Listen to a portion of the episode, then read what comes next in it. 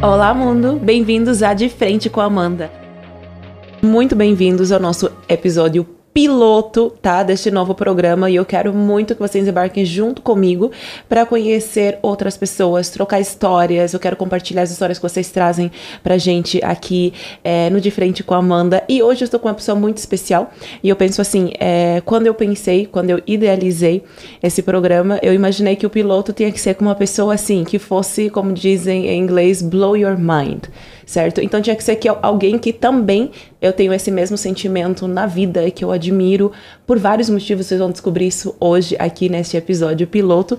Então, nada mais, nada menos, eu tô aqui com a Estefânia, que é uma pessoa que está na minha vida há um pouco mais de 12 anos de forma ativa e vocês já vão entender o porquê que a gente conseguiu manter né, é, esse relacionamento de tantos anos, mais de uma década na verdade, tão vivo e intenso. Estefânia, seja muito, mas muito bem-vinda. Ai, Amanda, que introdução! Ai, obrigada. Obrigada pelo convite e que responsabilidade uh. ser a primeira mulher aqui nessa, nesse cenário onde de certeza vão aparecer milhares de mulheres maravilhosas, como se diz. Uhum. você está abrindo o caminho, né? né? Até certo ponto você está abrindo o caminho para essas mulheres. Então, ó. é. Não, pessoal, eu sou a Stefania, sou amiga da Amanda, como ela já disse, né? Há muitos anos. É, sou mãe também e Amanda, estou muito agradecida e você é uma mulher que eu admiro bastante, você sabe disso, a gente já fala isso assim. Eu, particularmente, não sou aquela pessoa que homenageia atrás, eu falo assim de frente. Uhum. mais um motivo pela qual, né, pela qual ela está aqui nesse primeiro episódio de frente com a Amanda. E hoje vamos falar sobre os muitos temas que envolvem a nossa vida enquanto mulheres, a nossa vida enquanto mães, né? Ah, o intuito realmente é que vocês consigam se identificar através das nossas histórias, através da história das minhas convidadas, né? Que vocês tragam o de vocês para a mesa também e que a gente vai juntos debatendo, né, trocas e a fita vermelha, na verdade, que conecta todas as pessoas que vão sentar aqui, aqui, nessa mesinha, né? É, a fita vermelha que conecta todas essas pessoas, ela vem através da comunicação. Tá? Então a fita vermelha que vai conectar todas nós é a comunicação. Como as nossas transformações elas se tornam evidentes através da nossa comunicação, né? Isso enquanto mãe, enquanto comunicadora, enquanto profissional, né? O quanto você consegue contar a sua história através da comunicação, de fato, né? Então vamos começar naquela época. Vamos falar um pouquinho, né, de é, quando éramos mais novas, antes de nos tornarmos mãe. Como você descreve, Stefania, a sua comunicação enquanto mulher, enquanto pessoa? Como você contaria a sua história para as pessoas entenderem que tipo de pessoa você era ou você já foi através da comunicação? É, Amanda, eu sempre fui muito comunicativa. Uhum. Bastante. Aquela criança que tem que nada convence, uhum. né? Porque de cada explicação vem um porquê. E os mais velhos se irritavam. Só... Imagina. Não, conversar com a Stefania é difícil. Ela não entende. A uhum. ela não entende. Está sempre no porquê, porquê, sabe? Uhum. Mas é, é algo que acontece várias vezes e como mãe também já notei com o meu filho, como eu me comunico com ele, no sentido de ah, mas ele está toda hora a perguntar por quê, por quê, por quê. Uhum. E sem darmos conta, isso acaba inibindo a criança, sabe? Uhum. Ela se fecha, diz, oh, já não posso perguntar, já não posso falar. E vai diminuindo os porquês e até o ponto que a pessoa acaba se fechando. Isso aconteceu comigo, né? Yeah lembrando um pouquinho da, da minha adolescência, assim, a época que a gente se conheceu, eu me reconheço enquanto uma pessoa muito comunicativa também, já naquela época, muito comunicativa, porém existia uma particularidade na minha comunicação que os meus familiares já percebiam, mas que eu levei um tempão, assim, acho que anos para descobrir. Eu era aquela pessoa amada por todos, tá? E super comunicativa na rua, mas dentro de casa não era comunicativa. E eu acho que até certo ponto isso moldou muito assim a adulta que eu sou hoje. Eu não sei se eu não falava por não achar que tinha espaço para falar, por me sentir é, oprimida, por me sentir talvez medo de expor as coisas que eu pensava, medo de expor. E, cara, a, a mente de adolescente é surreal, né?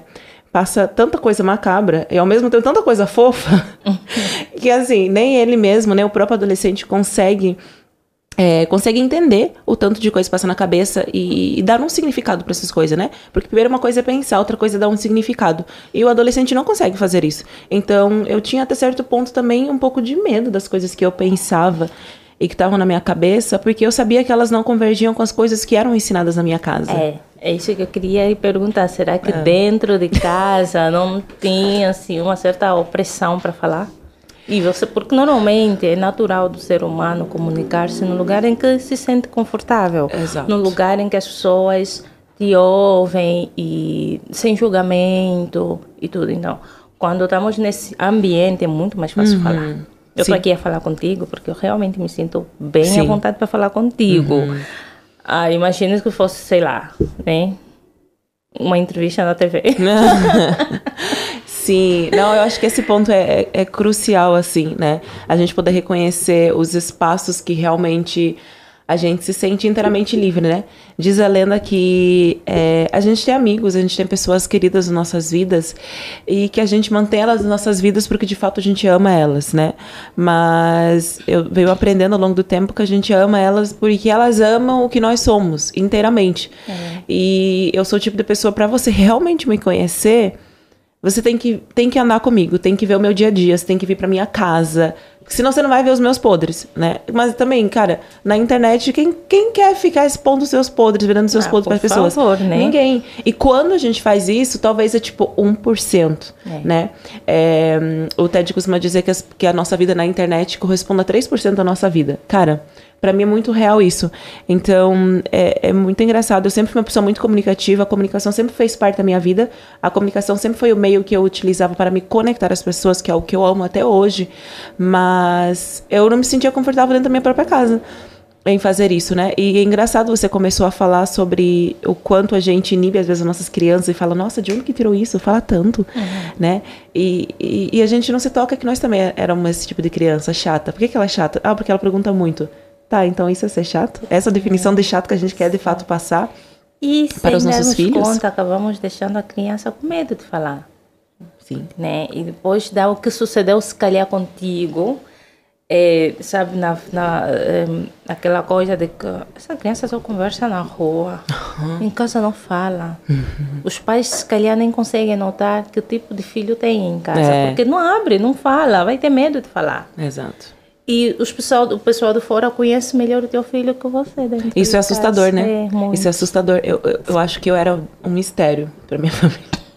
eu era um mistério e eles tinham uma visão minha assim que que eu fico me perguntando de onde que veio essa coisa, sabe? Eles tinham uma visão minha. Cara, adolescente faz de tudo, tá? Beleza. Mas tem adolescentes tranquilos. Eu, eu acho, tá? Se minha família estiver vendo, minhas irmãs vão colocar nos comentários. É mentira! mas eu acho é, dentro da minha percepção e aquilo que eu conheço e aquilo que eu vi de outros adolescentes, né, da minha época e o que eu vejo hoje, eu me considero que eu fui uma adolescente bem tranquila, na verdade, que eu não dei problemas. Mas essa questão da comunicação que eu era mais aberta na rua. E não era só com amigos da minha faixa etária, mas também com pessoas mais velhas, que tinham a mesma idade que as pessoas que eu tinha em casa, que eram as minhas pessoas de confiança, né? É, e ainda assim, é, dentro de casa eu era um mistério para essas pessoas e na rua era abertos sabiam todos os meus que todos os meus rolês, todos os meus esquemas. E, e, e, eu percebia que a visão que se tinha de mim dentro de casa não correspondia com aquilo que eu de fato era e daquilo que eu fazia. Mas eu acho que a minha família tinha uma visão assim de que eu era super corajosa, fazia mega coisas é. assim que adolescentes faziam e eu era a bobinha do meu grupo, sabia? Eu era calminha, mas ninguém acreditava. Eu ninguém acreditava. É surreal. Eu tô falando isso hoje assim, rindo, mas eu acho que durante muito tempo isso foi um incômodo para mim, sabe? De de saber que a visão que as pessoas têm de você não corresponde com aquilo que você de fato é. Eu acho que mexe. Principalmente quando né? são pessoas da nossa família, né? É. Que é aí onde nós devemos ganhar mais confiança. E o pessoal olha assim para ti com um olhar do tipo, quem é ela realmente? Uhum. Ou você mesma, né, olha para a pessoa e diz: vocês não me conhecem. Vocês falam tanto de mim, vocês não me conhecem. Yeah. E a gente culpa, né? A gente culpa e a gente, às vezes a gente carrega essa culpa pro resto da vida. porque eram as pessoas que supostamente deveriam nos conhecer da melhor forma possível e nos acolher quando a gente passa por nas situações. Mas a gente esquece que nós também não, não ajudamos essas pessoas, né? Porque a gente não estava se comunicando. Então, Aí a gente cresce a vida toda, se torna uma pessoa adulta, amargurada com a vida, com as pessoas, com os familiares, e tem essa visão de vocês não estavam lá, vocês não me acolheram, mas eles nem sabiam o que você estava passando porque nós não ajudamos, de fato, de certa. Forma, Pelo menos eu não não ajudei. É, mas de certa forma, é, é eu acho que é obrigação dos adultos procurarem buscar o menor para conhecer. Uhum. Sabe? Porque ninguém veio com um manual de instrução. Yeah. Então, como uma criança vai conseguir dizer, oh, eu posso falar com a mamãe, eu posso falar com o papai, se o papai ou a mamãe não dão essa abertura para uhum, falar, sabe? Uhum. E quando começa, já começa com julgamento. É yeah. aquela coisa, a pessoa começou a falar algo, ah, eu já sei o final dessa conversa. Ah, você fez isso por quê? Ah, você, por quê? E, por... Oh, por favor, deixa-me terminar de falar. e se calhar na rua as pessoas ouvem você sem julgamento. Uhum. E, e, o que nós precisamos é isso, no final de tudo, sabe? Yeah. Porque tudo tem um porquê. Uhum. Por mais que seja inválido. Sim. Mas foi o porquê, este porquê que nos motivou para fazer certas coisas. Uhum. Agora, há que procurar entender o porquê que esse porquê se criou dentro de nós. São e quem né, é muito porquê. ah, agora, quem vai a fazer isso? Chata, né? Os nossos como pais. Chata. Sim. E graças a Deus, hoje conseguimos falar isso de forma mais aberta, porque a gente já ganhou uma certa maturidade, já é mãe, yeah. né? Yeah. Tem aí a terapia que ajuda bastante, oh, gente. Vão gente. fazer terapia procurem um profissional, conversem, abrem-se. Quem faz terapia não é maluco, é simplesmente alguém que está procurando se conhecer. E não se tornar uma pessoa maluca. E não se tornar uma pessoa maluca. e assim, frustrada. É isso aí. Né? Então, nossa, muito importante. E essa parte que você falou sobre as pessoas na rua talvez te ouvirem sem julgamento, né? É o que é diferente das pessoas em casa, que você mal abre a boca e ela já tem um julgamento pronto e não deixa nem você finalizar o teu raciocínio né? É, como que a gente explica isso, tá? Como que a gente explica isso emocionalmente falando? Eu costumo falar que todo ser humano, ele tem, ele carrega uma mala com ele para todo lugar que vai. Sabe aquela criança que carrega o mesmo brinquedo para todo lugar? É tipo nós. A gente sempre carrega uma mala invisível ou uma, um saco aqui, sei lá, igual Papai Noel levando presentes. A gente sempre tá com uma mala, tá? E tudo que tem nessa mala, é, e tudo que tem nessa mala são as nossas experiências, as nossas vivências, é, como é que eu posso dizer, a nossa história, né? Tudo isso está inclu, incluso nessa mala. E quando nós, o autoconhecimento que a Stefania comentou, quando a gente não se conhece, a gente não sabe o que tem dentro da mala. Aí o que pode acontecer é, você tem uma comunicação violenta com as pessoas, você tem uma comunicação baseada em suposições, uhum. certo? E as pessoas que realmente conhecem, as pessoas de casa. De casa, digo, as pessoas que de fato conhecem, sabem quem você é, elas sabem o que tem dentro da sua mala. Por isso que quando você começa a falar, elas te cortam. Porque elas têm noção do tipo de pessoa que você é e o que você carrega na sua mala, às vezes você nem saiba.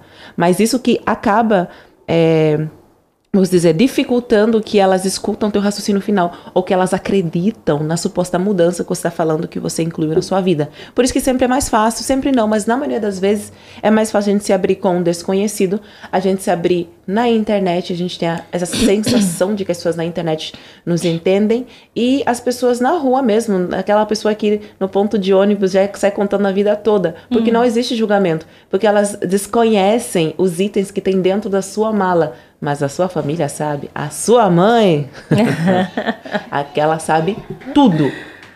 E sabe mesmo. E sabe mesmo, não é à toa, né?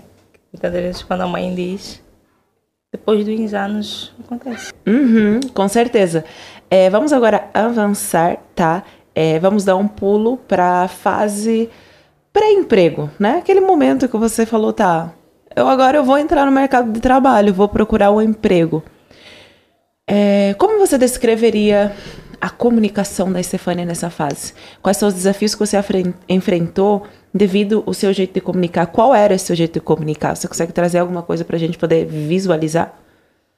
Péssimo. Palavra forte. Não, foi péssimo. Sabe? O... Como diz? Ah, ah, aquela pessoa que não. Não consegue ouvir, não. Uhum. Não consegue lidar com críticas. Uhum. É. O autoconhecimento é importante. Yeah. E quando é que você sente que você abriu essa cartola mágica do autoconhecimento e começou a descobrir o que tinha de fato na sua mala? Muito. Acho que comecei um pouco tarde. Uhum. Tinha que começar um pouquinho mais cedo. Isso veio já depois de eu ter o meu filho. Ok, uau. Sabe? Vamos chegar lá, segura. É. Vamos chegar lá nessa transformação, porque o foco de, né, da nossa conversa de hoje é justamente essa, né? A comunicação e a maternidade, né? A transformação que ocorre nesses dois. Então, segura um pouquinho, você que tá aí nos ouvindo. A gente vai chegar lá, vamos falar sobre isso, tá? É, do meu lado, que eu consigo dizer assim, eu, eu percebo muita gente, e, e me incluo nesse grupo também, né? É, a gente vem da adolescência com muito fogo, né? Né? A gente vem com muito fogo, fogo na saia, do jeito que falo. Fogo na saia, a gente vem com muito fogo, a gente vem com muita energia, a gente vem cheios de si. Essa parte assim, principalmente. A gente vem cheios de Achando si. que é o dono do mundo, É. que entende e sabe tudo. Perfeito. É- É isso mesmo. A gente vê assim, né? E no mercado de trabalho, cara, você leva uma rasteira, uma rasteira que ela te faz acreditar que não é sobre você. Não, não é sobre você. Oi, filha. criança, Você tá senta. aprender. Você não sabe absolutamente É. nada, né? E tem algumas profissões que de fato exigem uma boa comunicação, né? É. Fanny, você não contou pra gente é, sua formação. O que, que você faz? O que, que você estuda? O que, que você gosta de estudar? O que, que você lê? Nesse momento, eu tô a estudar odontologia. Uhum. É, mas tenho o curso de administração de empresas. Uhum. Gosto, mas também não gosto. Mas também teve muita coisa aí envolvida, como fez decidir, decidir, ah, né, sair desse ramo. Mas é isso. Uhum. E você atuou dentro da área da administração? Atuei. Ok. E como que era isso? Você curtiu? Não curtiu? É difícil. Um, a- começando já pela idade. Uhum. É, o tipo de pessoa com quem você trabalha. Uhum. É, ter muitas das vezes que, que dirigir um time Uhum. sem você não estar preparado emocionalmente porque a escola não te ensina a isso Uhum. sabe a escola te ensina a, a, a- a gerar dinheiro dentro da empresa Gerenciar dinheiro e gerenci- coisas. e coisas nem pessoas te ensina ele te ensina a gerenciar coisas Uhum. e quando você chega no mercado de trabalho encontra pessoas Yeah. pessoas que têm outro tipo de pensamento, outro tipo de educação. E você achando que é a pessoa mais educada, mais inteligente, e tá aí, olha, os comandos, vocês fazem isso, fazem aquilo, você esquece. Nem procurar entender o que que essa pessoa, por que que essa pessoa está aí a trabalhar? O que que faz essa pessoa estar aí na tua empresa? Yeah. Entende? Então, foi um choque, um choque muito grande para mim, é, quando comecei a trabalhar nessa área e em menos de um, dois anos decidi sair Ok. e senti que talvez não tenho essa capacidade de gerenciar pessoas. E o- no centro do gerenciamento de pessoas está uma palavra muito forte, que inclusive é a palavra que norteia todo esse nosso encontro, que é a comunicação. E, Né? e quando você não tem, você não sabe se comunicar. Yeah. Uma coisa é falar, outra coisa é comunicar-se. Uhum, falar, todo mundo fala É, bem, né? Tem gente que fala ai, nossa, fala tão bonito, palavras lindas. Mas comunicar é um outro rolê. Comunicar não é falar. Né? Tem pessoas que falam muito bem, têm uma voz linda, constroem frases maravilhosas e acham que isso é, nece- é, é- é suficiente. E não é. A comunicação, de fato, não é apenas saber falar bem ou saber falar bonito. E se vocês prestarem bem atenção na fala da Estefânia, é, ela deixou muito claro a questão do processo de autoconhecimento. Ou seja, nessa fase, ele não tinha se iniciado ainda, o processo de Não. autoconhecimento. Eu simplesmente achei que não, isso não é para mim, Aham. eu tenho que sair disso. Sim. E pronto, também foram, foram surgindo outras situações pessoais envolvidas e decidi trocar. Diária. Né? Diária. fiz o curso de assistente dentista. Uhum. Aí Opa, olha só. fui trabalhar também. Sim. Mas também você tem que lidar com pessoas novamente. O mesmo desafio. E pessoas bem aqui acima de ti, né? Para gerenciar você, porque você só tá aí para assistir. Uhum. E vem o complexo de inferioridade, Uhum. de ser mandada à torta direita, Uhum. de faz isso, faz aquilo, né? Uhum. As colegas que já estão num patamar mais elevado. Então, se formos a ver, eu não sabia nem lidar. Quando é, no meu patamar, aqui. Quando muito- você que mandava, digamos quando assim. eu mandava e muito menos quando me mandavam. Hum. Entende? e você se perde, você se sente perdida no mundo. Diz, Então, quem eu sou? Yeah. O que, que eu estou a fazer Uhum. na vida, afinal de contas? Porque se eu não consigo mandar, muito menos consigo deixar ser mandada, Yeah. Pra que que eu sirvo? para que, que eu sirvo? Nada. Saiu desse mundo. E Sabe? Uhum. E gera. E nessa fase já tinha o meu filho, mas vamos deixar isso para depois, né? Uhum. Aham. Aí começaram a surgir os outros porquês. Os porquês começaram lá no passado Continuar a te perseguir. continuaram a me perseguir. Aquilo é corrida comigo. A torta direita a qualquer lugar. Uhum. Tentar entender eu mesma. Tentar entender porque você se sente inútil em tudo. Uhum. Então, eh, profissionalmente você não se sente segura em nenhuma área. Eh, e, e quando você não está bem, influencia tudo. A família, relacionamento amoroso, amizade, filho, até a própria casa. Uhum. Até a tua própria casa. Eu acho que nem, não sei se o pessoal conseguiu entender, porque eu estava meio distante do, do microfone. Uhum, até a tua pró- própria casa você não consegue gerenciar, você não consegue deixar a tua. Tipo, é, é uma coisa meio louca. Yeah.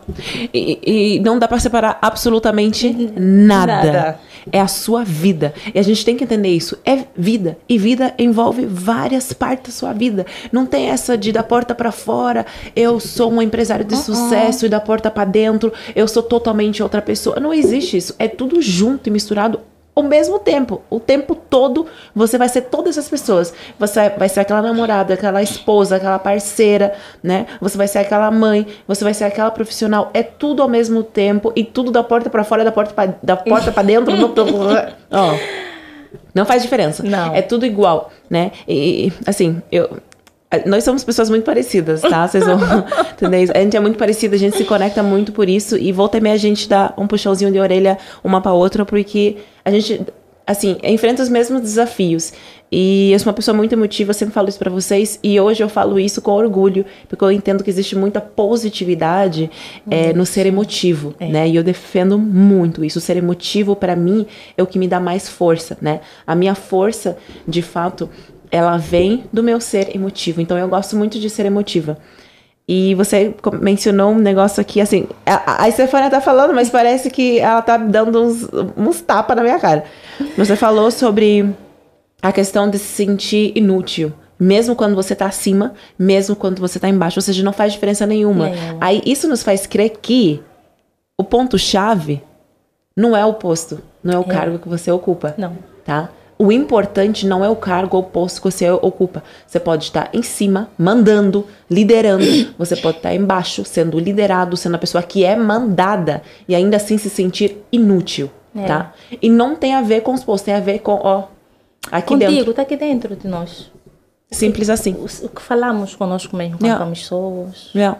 o que sentimos, Uhum. né? Porque a tua comunicação, ela não começa na fala. As pessoas esquecem disso, né? Ela não começa nessa fala aqui. Exatamente. Começa aqui, aqui.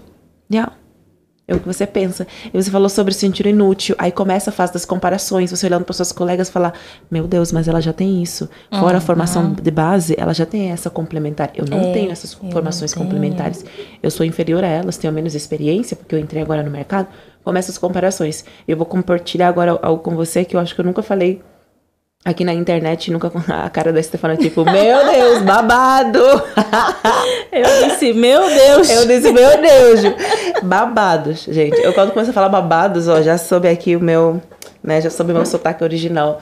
de Angola. É. Babados. Eu vou compartilhar um negócio com vocês, porque assim, esse programa pra mim, ele é, serve para nortear cada vez mais e abrir vários leques dentro do meu próprio processo de autoconhecimento que nunca vai se encerrar. Ele vai encerrar a hora que eu der o meu último suspiro, né? E também para ajudar vocês no nosso processo de autoconhecimento e compartilhar, a gente ter trocas e aprender um com o outro, É. né? É para ser emotiva. Nessa mesa aqui, ó, é para ser emotiva. e o que eu vou compartilhar com vocês hoje é o seguinte. Será Quando você eu falou. sei? Ah, eu não sei, eu acho que não. Eu acho que eu nunca falei isso pra você. É, se for também, já esqueci. Quando você falou sobre as comparações que começam, o se sentir inútil começa. Eu, durante muito tempo, eu tô num relacionamento de. a caminho de sete anos, eu acho, né? Provavelmente, uns sete anos. E eu, durante muito tempo, dentro dessa mesma relação, eu fazia comparações internas, né? De forma involuntária. É isso, né? Involuntária. É. Sem nem perceber. Sabe quando tá no automático e você nem percebe? Eu, durante muito tempo, dentro do meu relacionamento, eu fazia isso. Tipo, as pessoas de fora não ninguém vai saber. Falar, nossa, cinco anos juntos, que lindo, maravilhosos. Mas a gente sofre. E durante muito tempo eu fazia essas comparações. Me senti menos que o meu parceiro. Me senti menos inteligente que o meu parceiro. Me senti menos capaz que o meu parceiro. Senti que eu só conseguiria fazer as coisas se o meu parceiro tivesse aprovado ou tivesse do lado, né? Essa necessidade de, de aprovação e comparação. É, eu nunca senti muito essa necessidade por, far, por parte de, de fora, assim, pessoas na rua. Não. Mas depois que eu realmente me joguei para um relacionamento, eu fui desenvolvendo isso, mesmo nunca tendo isso ao longo da minha vida. E durante muito tempo eu batalhei com isso. Eu tava linda, maravilhosa, foi um momento assim de auge que eu tava no Instagram vendendo curso, é, programas online, né? É, lançamento do meu livro, um monte de coisas. E as pessoas que olhavam de fora falavam, meu Deus, Amanda, é, assim, eu quero ser Amanda. E às vezes a gente deseja ser uma coisa que a gente nem sabe. E que a gente nem sabe se suportaria. E agora, assim, eu tento tirar isso da minha vida, o desejar ser igual ao outro, ou me basear só naquilo que eu vejo na internet. Já tomou café comigo? Não. Já foi pra minha casa almoçar?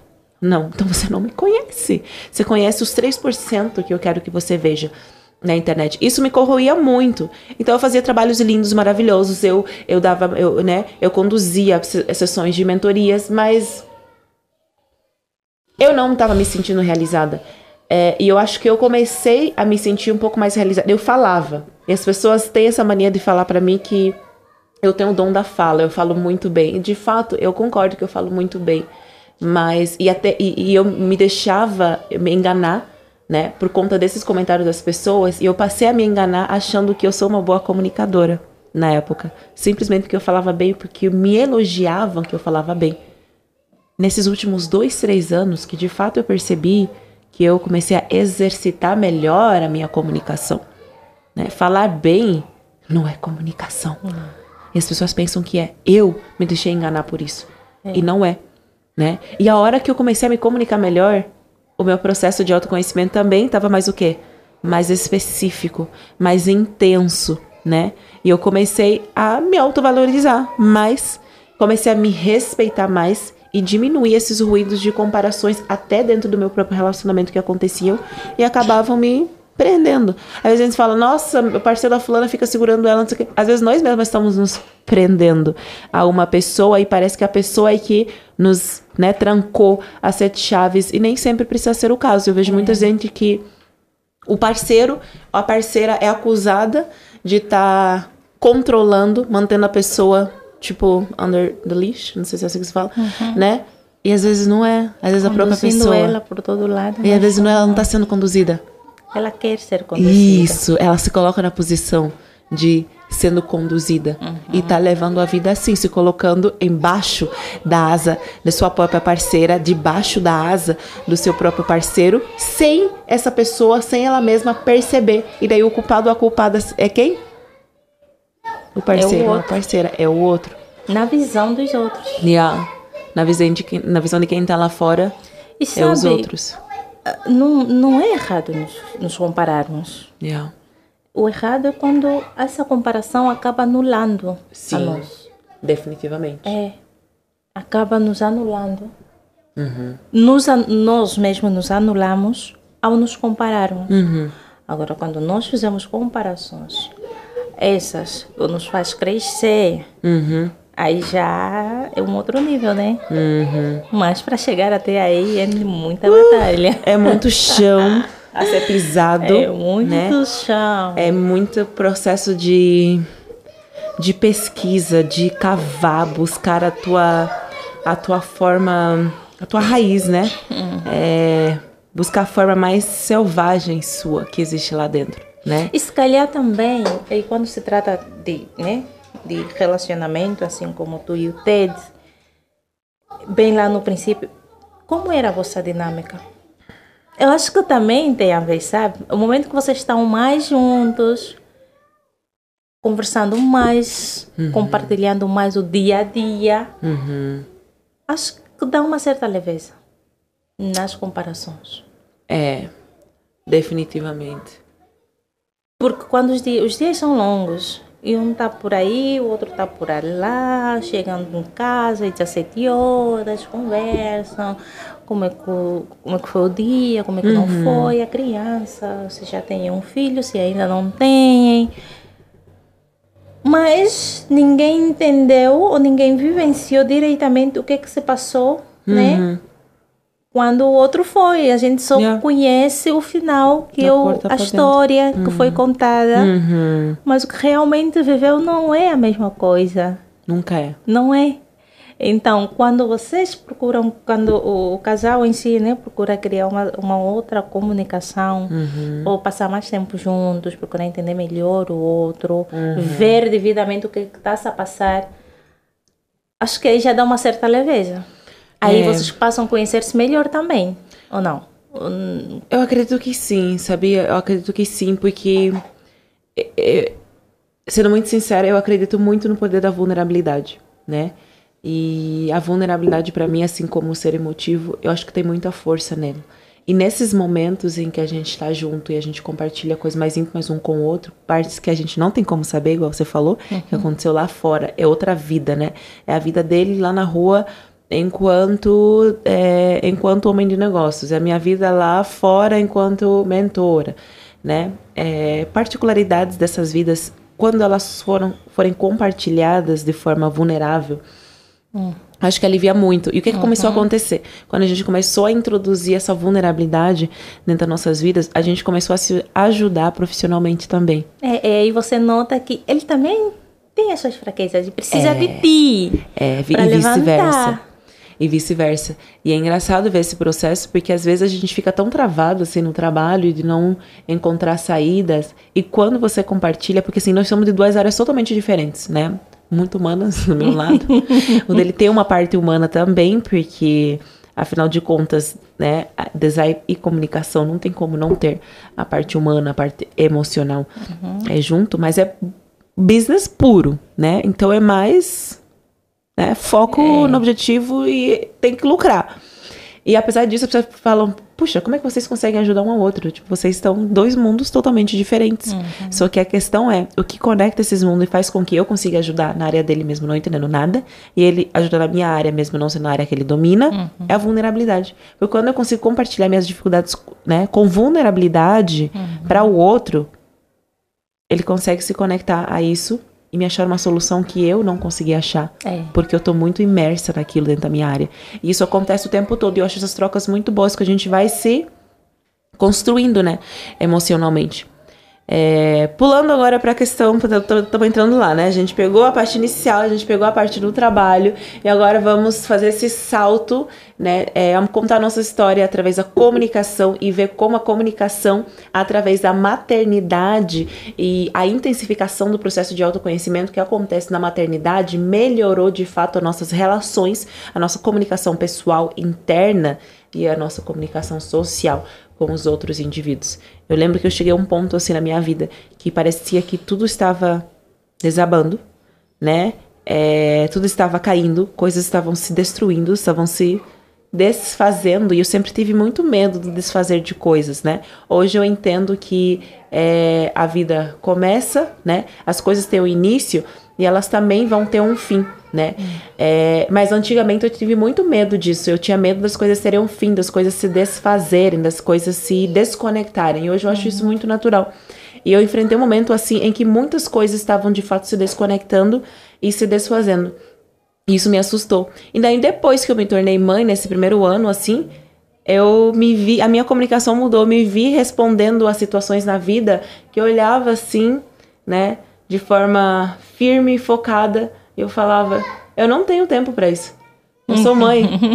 eu não tenho tempo para lidar com isso, eu sou mãe. E essa era a minha resposta, e eu tava confortável com isso. Eu não tenho tempo para me doar tanto assim na vida do outro. Agora eu sou mãe, eu não tenho tempo para isso. Isso me trouxe uma leveza que, eu nunca antes conseguiria ter feito né? Quem me segue no Instagram já me ouviu talvez dizendo que eu me alimento muito e a minha satisfação assim vem muito de ver os outros felizes comigo, os outros satisfeitos com o que eu fiz na vida deles ou com a mudança que eu trouxe para a vida deles. Mas é um negócio muito perigoso, porque se eu tô me alimentando da satisfação dos outros pela minha presença e a minha performance na vida deles, então sempre que não tiver outros, o que, que vai acontecer comigo? Eu faleço. Eu faleço, né? Eu, eu acabo acaba comigo. E isso começou a acontecer. Aí depois que eu me tornei mãe e comecei a entender o que de fato significa maternar, a coisa começou a se desfazer. Como é que foi esse processo para você? Eu sou muito teimosa. Hum, será? É, esse é um dos meus maiores defeitos. Eu sou teimosa e já alguém me disse: você é daquela pessoa que não aprende com os erros dos outros, você gosta de aprender com os teus próprios erros. Isso é real. E, e, principalmente quando me, né, quando me dói, quando uhum. me choca, uhum. aí, aí começo a sentir. Esse processo para mim, depois de ter o meu filho, que é o seu, a princípio estava sempre bem, tipo, uhum. a pessoa sente, né, mas Vai passar. Uhum. Não, tenho que fazer assim. Eu não. Busca sempre uma solução que não tem nada a ver com o que realmente tinha que ser. Uhum. Até eu sentir a dor do meu filho refletindo a mim. Yeah. Né? Por conta das minhas ações. Aí é que eu me toquei. Uhum. Que alguma coisa aqui não está bem. Aí eu tive que buscar ajuda. Uhum. Sabe? Porque, hum, digamos assim, é, uma vez quando quando você se torna mãe, não sei se vai para toda mulher, eu acho que vai de, de diferente, uhum, né? Cada um sente pessoa. de forma diferente. Uhum. Eu pelo menos, por exemplo, não senti esse amor de, do, em relação ao meu filho quando meu filho nasceu, não foi do tipo uau. Uhum. Aí já o amor já cresceu, já estou Sim. a amar o meu filho, não é mentira. O, o amor com o meu filho foi se né, foi se construindo. Uhum com o andar do tempo. E, e, sucedeu o mesmo com o meu, com meu autoconhecimento, com o meu descobrimento como pessoa, como mulher. Uhum. Sabe? Quando eu passei a sentir a dor do meu filho em mim. Uhum. Muda tudo. Muda tudo. Eu disse, não, algo tem que mudar aqui. Eu não estou a ser uma boa pessoa, uma yeah. boa mãe uhum. para essa criança. Uhum. O que, que, eu posso fazer? Yeah. O que, que, eu posso oferecer para ela ou para mim mesma? Uhum. Então, é, uhum. triste, mas dou graças a Deus que isso aconteceu antes do meu filho completar os 5, 6 anos. Não, 4 anos. Já estava com 4 já. Uhum. É por conta de tanta coisa que a pessoa vive ou já viveu, uhum. já não conseguimos comunicar ou você não consegue transmitir uma certa segurança ao teu filho por meio da comunicação, yeah. de uma comunicação passiva. Uhum. Vem aquela comunicação agressiva. Uhum. E para uma criança de menos uhum de 10 anos, isso é criar traumas para a criança. Sim, com certeza. E uma criança de 4 anos que tem medo da própria mãe, isso já ao, ao, ao, ao um, yeah. não está muito bem aí. Sim. Arredondando, né? Uhum. É, então, foi a partir daí que eu comecei a sentir que hum, não, tem que mudar. E vocês não entendem o quanto esse encontro significa para mim estar tá aqui nessa mesa, sendo vulnerável. A Stefania sendo vulnerável, falando sobre as experiências dela e a transformação dela através da comunicação dentro do processo de maternar. Ela, enquanto uma mulher preta e africana. Para mim isso significa muito.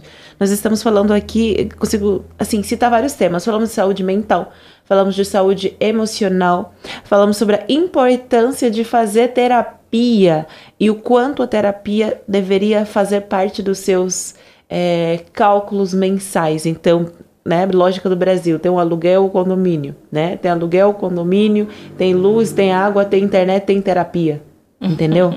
É, é, é, assim. é, é isso que a gente está é. tentando transmitir também para outras mulheres, para outras mães pretas e principalmente africanas, porque o fazer terapia, o falar sobre saúde mental, o falar sobre saúde emocional não faz parte da nossa realidade. Muito pelo contrário, né? Vou falar agora um negócio que todos vocês sabem, já ouviram.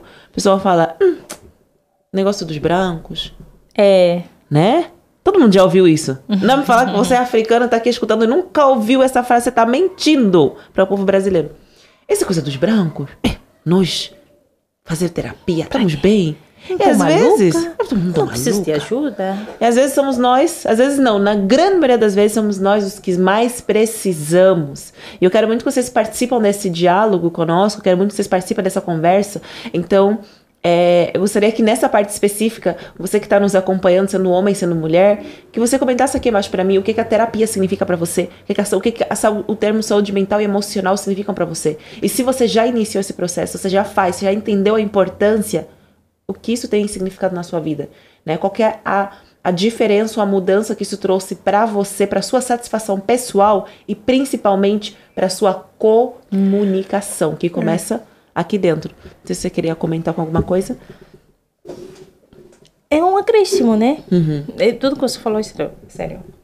É, principalmente os homens africanos. Os homens africanos são muito difíceis de ser moldados nesse sentido. Uhum não vai fazer terapia. Não, não preciso. Uhum. Pra quê? Ah, e, e, e, é que me, e, e, o pior é que juntam tudo, né? Ah, esses coaching que aparecem uhum. aí. tudo a mesma coisa, né? Tudo a mesma coisa.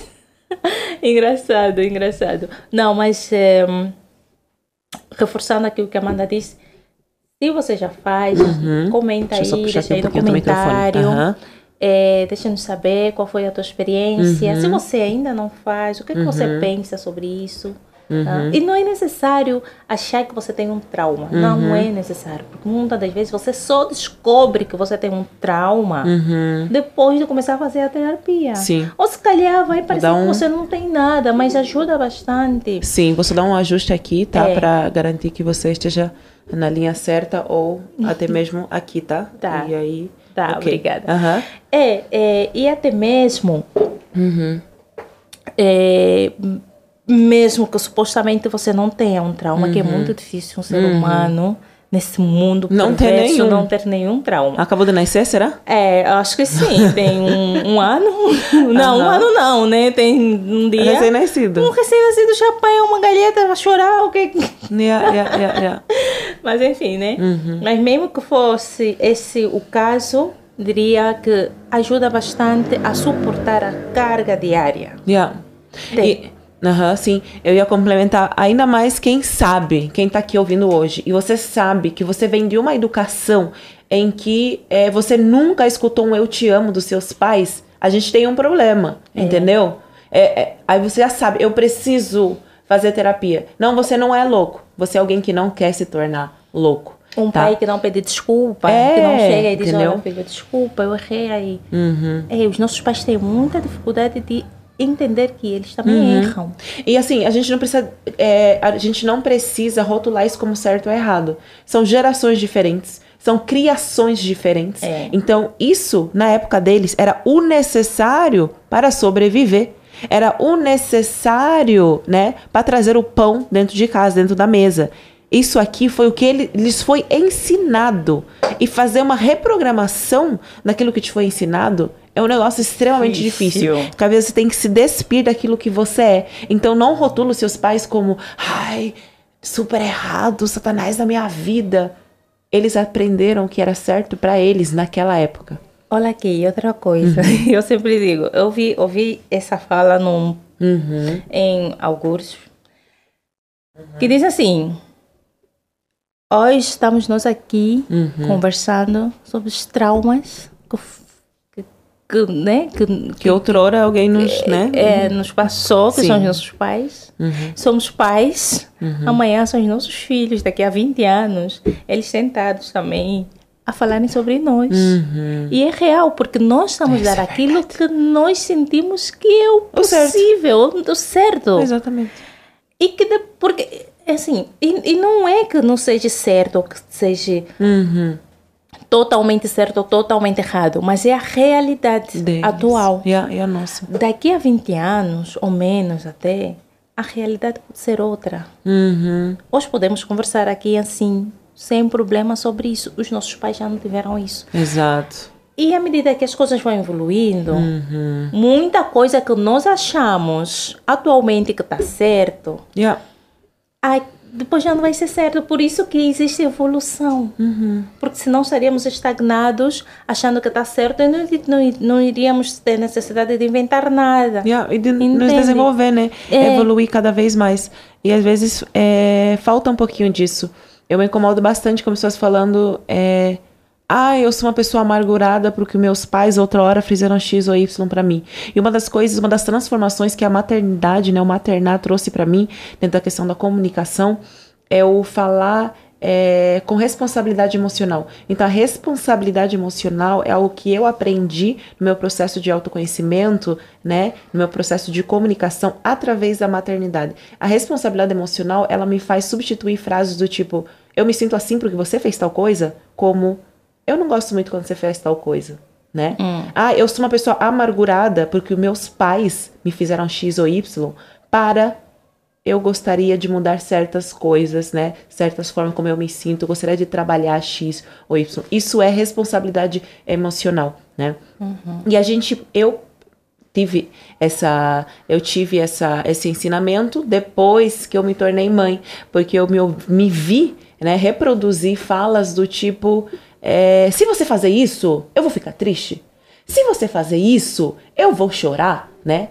E isso não é um jeito de se comunicar, tá? O jeito saudável de se comunicar é a gente falar, filho, você não deveria fazer isso, não é uma coisa muito legal. E não, se você fazer isso, eu vou chorar. Ai, dá um abraço pra titia, senão eu fico triste. Ah, Ai, dá um oi pra titia pra você poder ganhar um docinho. Isso não é uma comunicação saudável, tampouco uma comunicação que carrega responsabilidade emocional. Então, sim, a responsabilidade emocional é o que também é, veio através da maternidade para mim. Como é que você percebeu essa mudança na, na construção de frases sua para com seu filho nesse processo de maternar?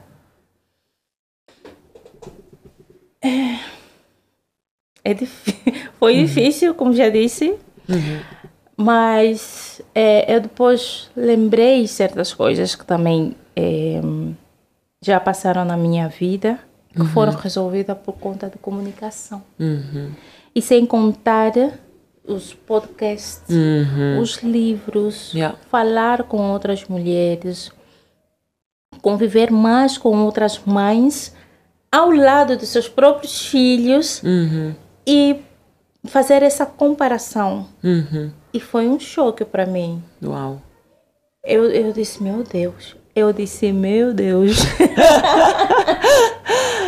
Sim. Não, mas é, olhar como os outros pais comunicavam-se com seus filhos e como eu me comunicava com meu filho, eu disse, meu Deus, sou uma péssima mãe. Uhum. E esse momento É um choque. Rasga o coração. Rasga. Você chega em casa, abraça o teu filho e diz, por favor, me perdoa. E a criança fica assim, olha para ti. Mas por quê? Uhum. Por quê, mamãe? Não, filho, desculpa. Desculpa, perdão. Yeah. E por isso que é importante esse tipo de comu- Sim. comunicação. Isso que estamos aqui a fazer agora. É muito sabe? importante. É muito importante. E falando também com as minhas amigas, Uhum. contigo, por exemplo, é, apesar que eu sou mãe, fui me tornar mãe primeiro, né? Depois foi você, mas Uhum. sempre que a gente conversa, toca muito nesses pontos. Sim.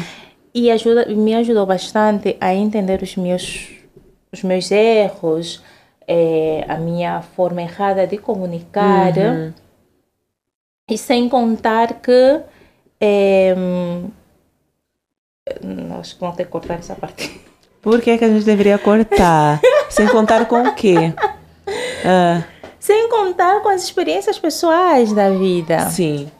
E eu vou falar uma coisa para vocês. A Estefânia tá aqui nesse novo. nesse, a Estefânia tá aqui, Meu né? Meu Deus. A Stefania tá aqui nesse episódio piloto, não só por ela ser uma das amigas que há mais tempo fazem parte da minha vida, porque o meu processo de mudança, de migração pro Brasil, também mudou muita coisa nas minhas relações sociais. Eu não mantive muitas amizades, quase, quase nenhuma, na verdade, das amizades que eu tinha em Angola para cá, até também porque eu não vivi muito tempo lá, né?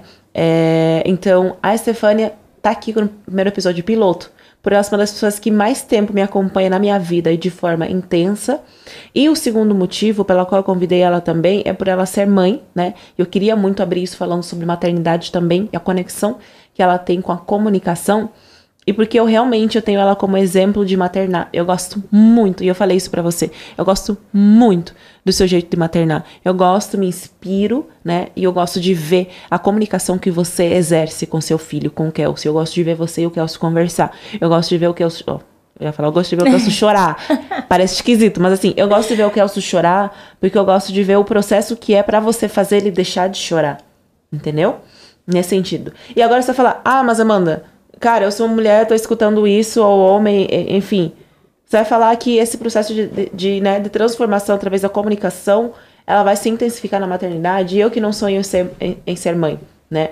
Ah, eu não me sinto realizada enquanto mulher por ter um filho. Eu não quero, não tenho esse não tenho interesse, não tenho esse chamado na minha vida. Eu vou ter menos comunicação, vou ter minha comunicação vai ser menos envolvida por conta disso. Cara, longe disso, né? É, igual eu falei, eu eu eu admiro muito a forma da Stefania de maternar e por isso que ela tá aqui hoje nesse podcast. Ela e o filho dela conversam de verdade, né? Mas tem outras mulheres, e eu gostaria de dar esse shout-out umas amigas minhas que não são mães, e eu não sei, não tenho certeza se elas querem ser mãe na vida, mas que eu admiro muito. E eu, quando vejo elas se comunicarem com a minha filha, eu olho assim, eu falo, por que, que eu não consigo fazer isso?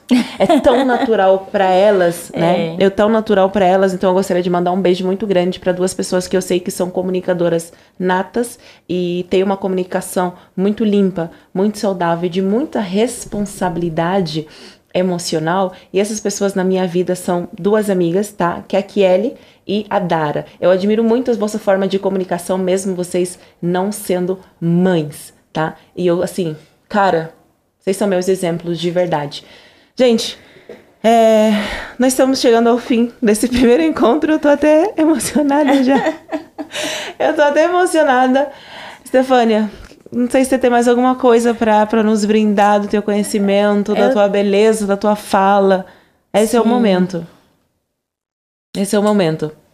Amanda, agradecer primeiramente por isso, mas uhum. eu queria deixar algo ainda, né, para as mulheres que não Sim. pretendem ser mães. É isso, não é necessário.